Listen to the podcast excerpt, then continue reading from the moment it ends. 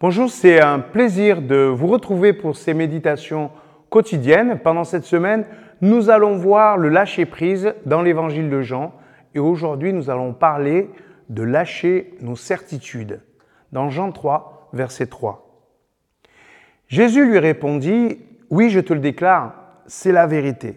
Personne ne peut voir le royaume de Dieu s'il ne naît pas de nouveau. Nicodème lui demanda, mais Comment quelqu'un peut-il naître de nouveau? Pourrait-il retourner dans le ventre de sa mère et naître une seconde fois? Jésus répondit, oui, je te, le déclare, c'est la vérité, personne ne peut rentrer dans le royaume de Dieu s'il ne naît pas d'eau et d'esprit. Ce qui naît de parents humains est humain. Ce qui naît de l'Esprit de Dieu est esprit. Ne sois pas étonné si je t'ai dit, il vous faut tous naître de nouveau. L'esprit, comme le vent, souffle où il veut. Tu entends le bruit qu'il fait, mais tu ne sais pas d'où il vient, ni même où il va. Voilà ce qui se passe pour toute personne qui naît de l'Esprit de Dieu.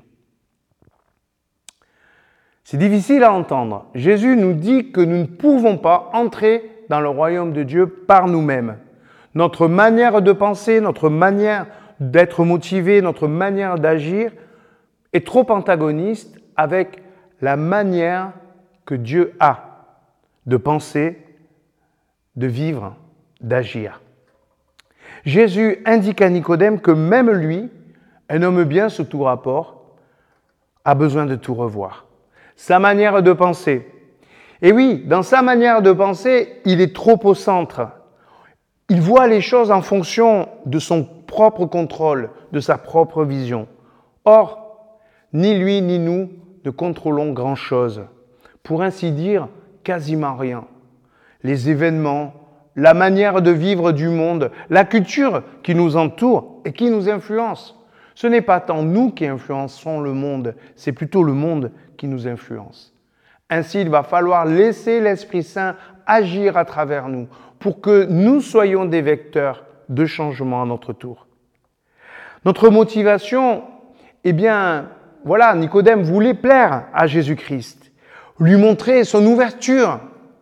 Mais Jésus lui demande de renoncer à sa propre motivation pour se laisser inspirer par le souffle qui va l'amener ailleurs que prévu.